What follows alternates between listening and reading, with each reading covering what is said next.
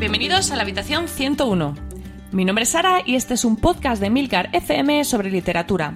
Un podcast muy personal en el que compartiré con vosotros mi pasión por los libros y os hablaré de mis lecturas, tanto actuales como pasadas y futuras.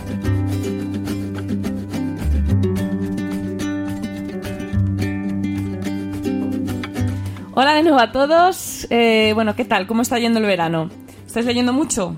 Bueno, yo estoy aprovechando para tratar de reducir un poco la lista de pendientes, aunque bueno, la verdad es que cada vez que saco un título meto otros dos o tres, así que creo que no, que no lo estoy haciendo demasiado bien. Hoy os traigo algunos de los títulos que he leído durante lo que llevamos de verano, más o menos desde junio hasta, hasta hoy.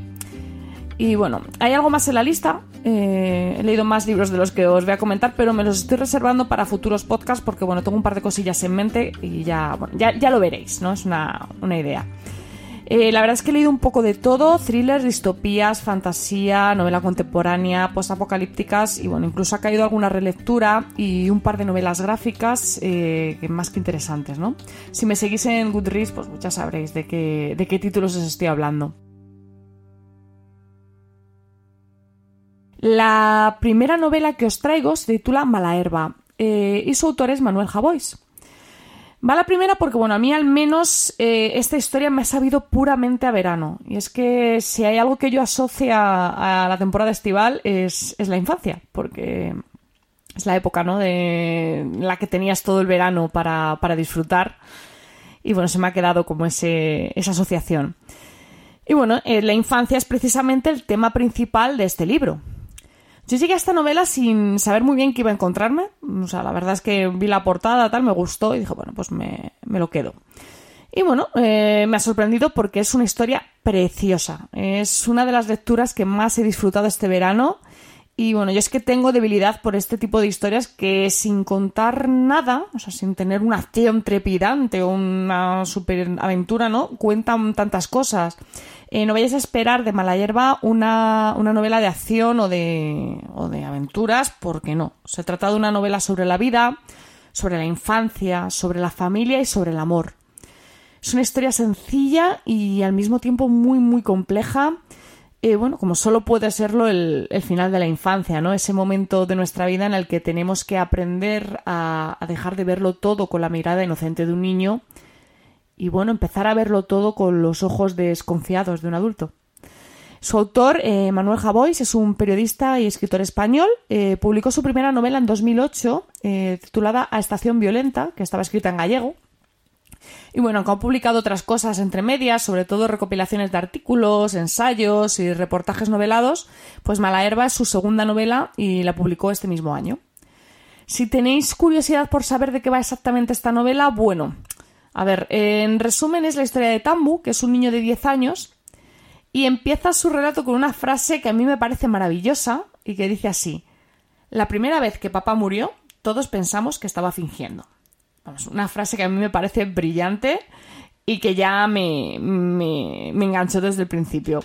Este libro es un, es un viaje al pasado, ¿no? A la infancia, a la, a la inocencia yo la verdad es que mientras lo leía estuve todo el rato pues recordando escenas de, cuando yo misma era niña y, bueno, me pareció una maravilla. No es un libro que se lee con una sonrisa, tiene sus momentos más, más tensos, más complicados, pero aún así, bueno, me parece una maravilla. Es un libro que recomiendo muchísimo, me ha gustado un montón y, creo que raramente no, no, gustará a alguien, ¿no? Creo que todos tenemos esa parte de, de, infancia, ¿no? Ahí guardada que, que nos gustará sacar leyendo este libro. Y la verdad es que sin tener nada que ver, y aunque es un libro que no me he leído ahora, en verano, pero bueno, lo, dejo caer porque me ha recordado a, Ordesa de Manuel Vilas. Y digo que sin tener nada que ver porque realmente Ordesa trata de otra etapa completamente diferente de la vida, la madurez, ¿no? La, casi la ancianitud, por decirlo de alguna manera. Eh, si no lo conocéis, que la verdad es que me sorprendería porque lleva tiempo en la lista de los más vendidos y se ha hablado bastante de este libro. Bueno, es una historia muy íntima, muy, muy nostálgica y, de hecho bastante triste, en la que el autor reflexiona sobre la muerte, sobre el pasado y bueno, sobre la soledad. A mí personalmente me resultó algo durillo de leer porque, bueno, aunque la prosa es magnífica, o sea, eso es verdad, se nota muchísimo que Vilas viene del mundo de la poesía, está muy bien escrito, es un libro muy bonito de leer porque, ya te digo, es, pura poesía, pero en prosa, ¿no?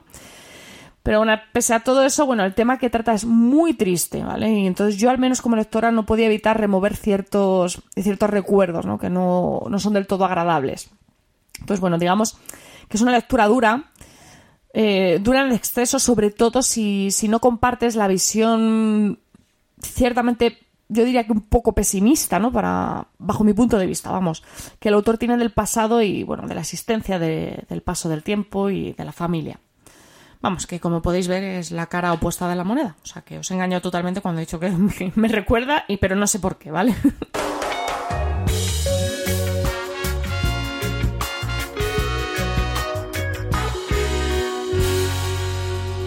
Y bueno, cambio de género y me paso a la novela policíaca, con un título bastante sugerente, que a mí me gustó mucho cuando lo leí, dije, este me la apunto. Se titula Las siete muertes de Evelyn Hardcastle y su autor es Stuart Turton, que es un, gran admirador de, las novelas de Agatha Christie y de hecho empezó a leerlas con ocho años. Me ha sorprendido porque al parecer se ha leído todas, que, que son un montón. Y bueno, él dice que fueron las que le convirtieron en escritor. Esta novela es un. es el homenaje, ¿no? De, pero un homenaje como de ciencia ficción que él hace a estas novelas. Eh, que ahora, por lo que he leído, yo les he llamado toda la vida policíacas, ¿vale? Pero ahora al parecer se llama algo así como. Mm, lo voy a pronunciar como me sale porque realmente no sé cómo se dice, ¿vale? Pero es algo así como Whodunit o algo así, que, bueno, que viene a ser algo así como quién lo hizo, ¿no? De Who Do It. Pues eso. Vamos, que son las típicas novelas de, en las que hay, que descubrir pues quién ha cometido el crimen, las de Agatha Christie de toda la vida. Bueno, a mí la premisa me parece muy, muy, muy interesante. Es una mezcla entre fantasía, viajes en el tiempo y, bueno, como os comentaba, las típicas novelas policíacas de Agatha Christie.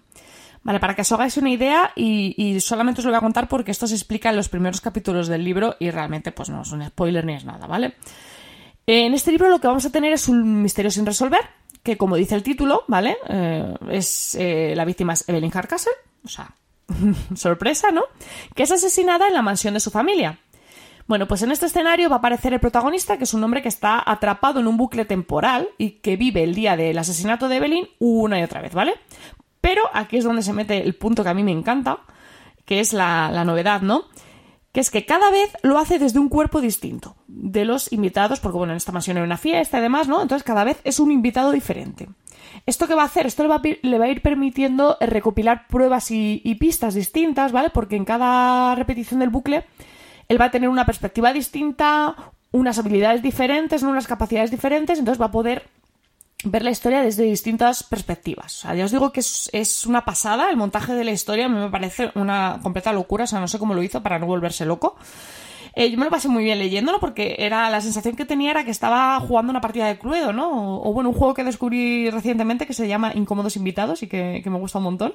Pues bueno, un poco, un poco ese estilo, ¿no? Es como si estuvieses tú jugando a, a, averiguar quién es el asesino y pues cada vez tuvieras posibilidades de conseguir una serie de pistas. No sé, muy, muy interesante. Eh, eso sí, os digo, al libro le cuesta un poco arrancar, ¿vale? Al principio estás un poco ahí como que no te enteras de nada, que es normal por otra parte porque, bueno, es un poco lo que le está sucediendo al protagonista, ¿vale? Porque al principio, pues tú entiendes, te despiertas, no sabes de qué va la movida y estás perdidísimo, ¿no? Pues entiendo que el autor ha querido un poco reflejar esto, ¿no? Y que el, que el lector, a medida que avance la historia, pues vaya estando más cómodo en, este bucle. Y que, bueno, que de hecho que resuelva el crimen al mismo tiempo que lo hace el protagonista. Por ponerle un pero, yo sí que diría que el final no me ha terminado de convencer, ¿vale? La idea del final es muy buena. O sea, de hecho me pareció brillante cuando lo leí, dijo, qué bien pensado está, ¿no? Para rematar el libro. Pero el desarrollo me parece un poco como demasiado, ¿no? No sé si os ha pasado alguna vez esto, pero a mí es algo que no me convence mucho. Es que cuando un autor quiere como cerrar su libro dejando tan claro que no, no hay ni un cabo suelto, que lo tenía todo pensado, que, que está todo muy bien atado, ¿no? Y empieza a soltar información pum, pum, como si estuviese ahí disparándola, ¿no? A mí a veces me satura un poco y me provoca como el, el, efecto contrario. No sé, es una sensación un poco rara, igual solo me pasa a mí, porque yo a lo mejor soy un poco especialista, ¿no? Pero bueno, esto es un poco lo que me pasó con el final de esta novela, que quiere como hacer tanto en, en estas últimas páginas que a mí al menos me acabó saturando. Pero bueno, con todo es una historia muy recomendable. Yo disfruté como una enana tratando de resolver el misterio que plantea. También os digo que no lo resolví. y bueno, la verdad es que disfruté un montón atando los distintos cabos que van apareciendo en las, distintas repeticiones del bucle. Bueno, me llega a hacer hasta una esquemita, o sea que os podéis imaginar, ¿no? Y bueno, pues como habréis adivinado, la verdad es que yo también devoraba las novelas de Agatha Christie, así que bueno, me ha encantado esta idea de, de renovarlas.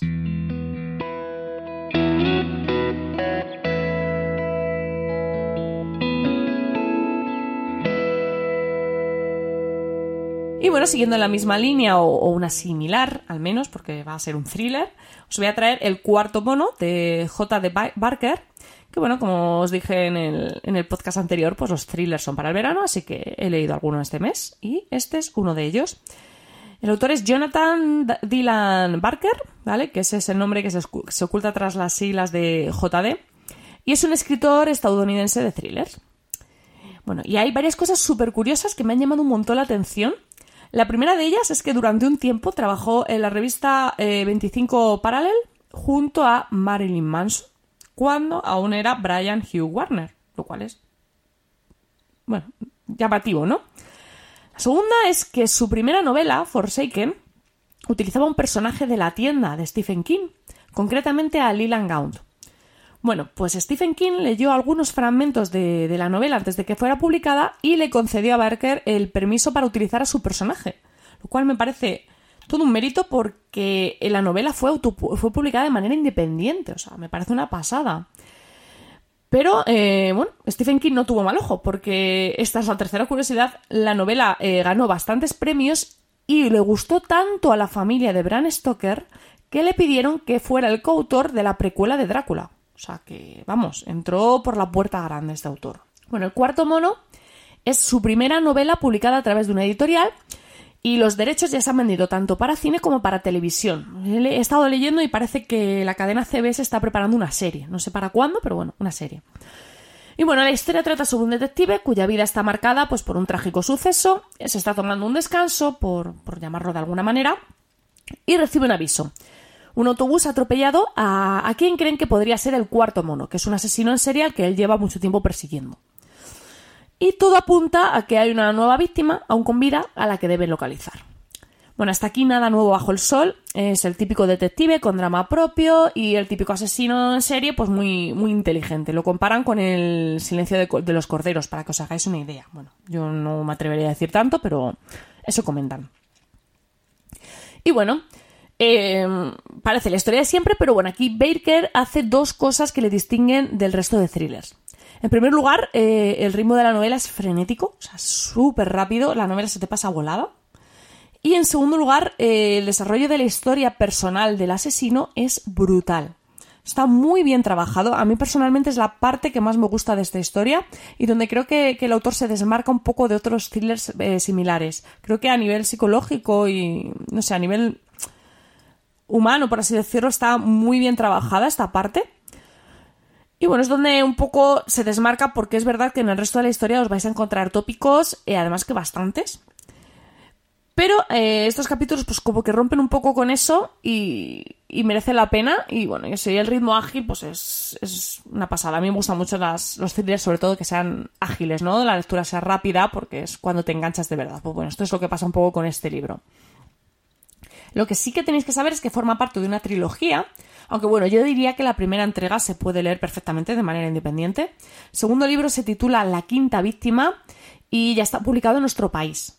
A mí el argumento me ha, me ha encantado, lo leí el otro día y dije, mm, creo que voy a, voy a seguir leyendo la trilogía, pero vamos, ya os digo que el, el primer libro, al menos ese, esa historia la cierra, entonces pues bueno, creo que se puede leer de manera independiente.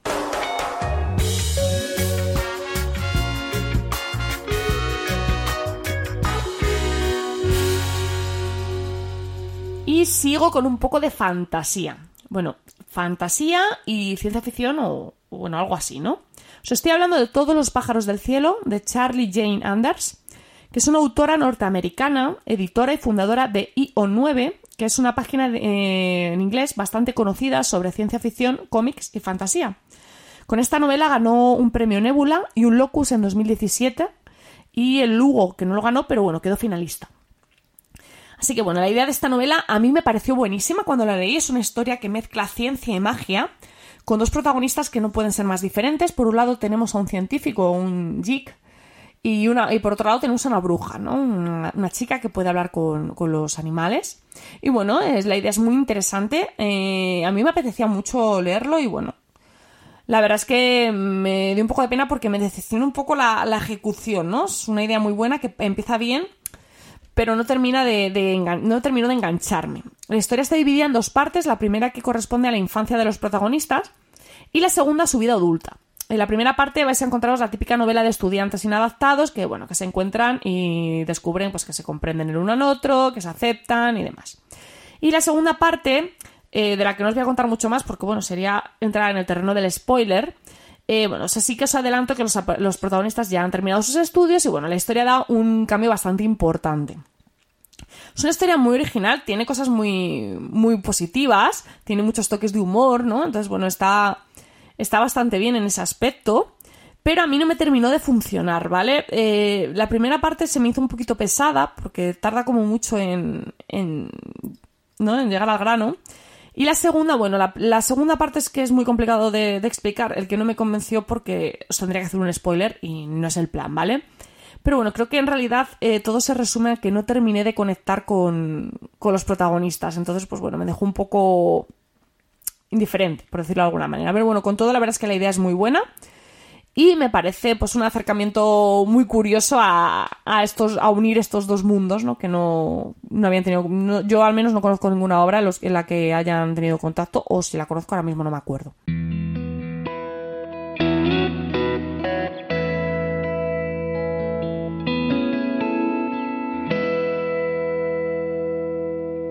Y bueno, otra historia de fantasía que, me ha encantado eh, ha sido la novela gráfica de Lock and Key de Joe Hill, que está empezando a ser un escritor bastante conocido, sobre todo en los géneros de terror, fantasía y ciencia ficción.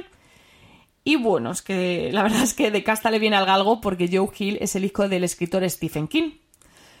Yo la verdad es que había leído hasta la fecha solo una novela suya titulada Fuego, que no me había gustado demasiado y le tenía un poquito como en la lista negra, ¿no? Era como, uff, me da pereza. Pero bueno, por suerte este libro llegó a mis manos y al leer de qué trataba la historia dije, bueno, esto me lo tengo que leer. Aparte que pues que me gustó un me gustaron mucho los, dibujos y demás y dije, bueno, pues tengo que, tengo que leerlo. Y bueno, la novela cuenta la historia de la familia Locke, que tras un trágico suceso se ve obligada a instalarse en una misteriosa mansión familiar que se conoce como la Casa de las Llaves, que está en Nueva Inglaterra. Y bueno, allí el más pequeño de los hermanos eh, descubre una misteriosa llave que le permite abandonar temporalmente su, cuerpo y trasladarse a cualquier lugar como si fuera un fantasma. Pero, eh, esto es lo mejor, es que esta no es la única llave que van a encontrar en la casa y tampoco el único misterio. Entonces, bueno, es, la verdad es que está fenomenal. La novela está dividida en seis historias, que están a su vez divididas en seis capítulos pero se pueden encontrar agrupadas en distintas ediciones. O sea, te puedes comprar estas historias por separado, luego creo que hay una, versión en las que las venden de dos en dos o algo así, o mm, algo de eso, es que no, recuerdo exactamente cómo va. Y la que tengo yo, que es la edición Omnibus, que la divide en dos tomos de seis historias cada uno. Yo es la que os recomiendo porque además eh, me parece mm, súper bonita la edición. Entonces, pues bueno, esta es mi, la que yo recomiendo y la que os, enlazaré en el, en el post. Y bueno, las ilustraciones de Gabriel Rodríguez eh, me, han, me han gustado un montón. La verdad es que están muy trabajadas, son muy bonitas. Aunque eso sí, tengo que, darle un tironcillo de orejas porque no me ha terminado de convencer nada que me haga la cara de los adolescentes como si fueran adultos. Porque a mí eso, sobre todo al principio de la historia, que no sabes muy bien de qué va todavía ni quién es quién, eh, yo estaba perdidísima porque no, pensaba que eran todos mayores y luego resulta que no, que hay chavales de 15 y 16 años y bueno, pues bajo mi punto de vista no se nota mucho, pero bueno, estas son cosas ya mías.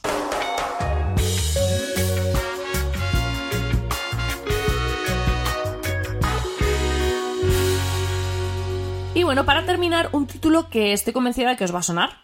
Y es Los Asquerosos de Santiago Lorenzo.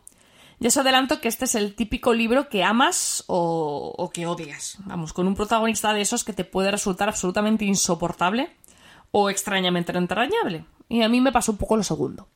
Yo tengo como debilidad por este tipo de protagonistas. Y bueno, lo que hace Santiago Lorenzo en esta novela me parece una genialidad. un poco y salvando mucho las distancias, ¿vale? Como lo que hacía Salinger con, con Holden Caulfield en, en El Guardián entre Centeno. Y bueno, me refiero a, esto de crear un personaje que puede provocar en el lector emociones mm, que tenemos como más reservadas, ¿no? A las personas de carne y hueso. No sé si, si me explico. Bueno, he leído en alguna parte que lo definían como un thriller estático, una versión de Robinson Crusoe ambientada en la España vacía, y aunque yo no acabo de verlo del todo, no deja de parecerme una descripción muy interesante. Bueno, la novela cuenta la historia de Manuel, pero a través de los ojos de su tío. Manuel es un, joven que vive en Madrid y que, bueno, por accidente acuchilla a un policía disturbios. Sé que suena raro, pero luego en el libro de esto tiene sentido, ¿vale?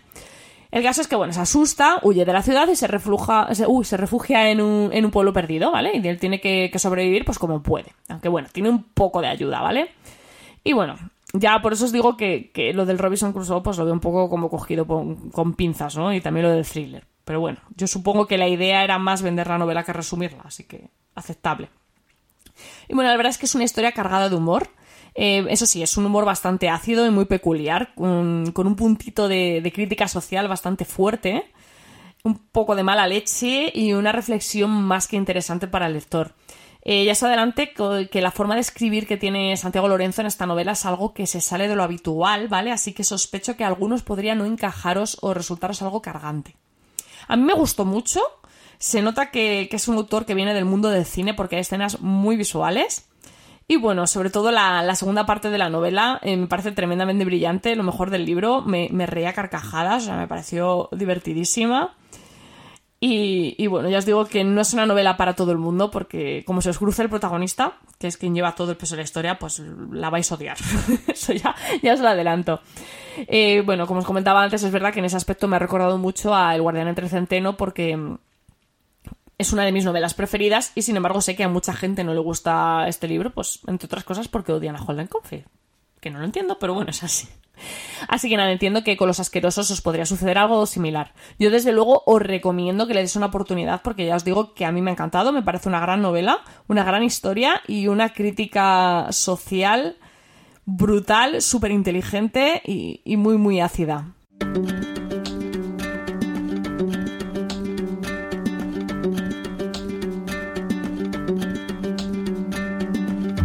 Con esto creo que he hecho un repaso bastante detallado de lo que he estado leyendo este verano y de lo que os puedo contar por ahora.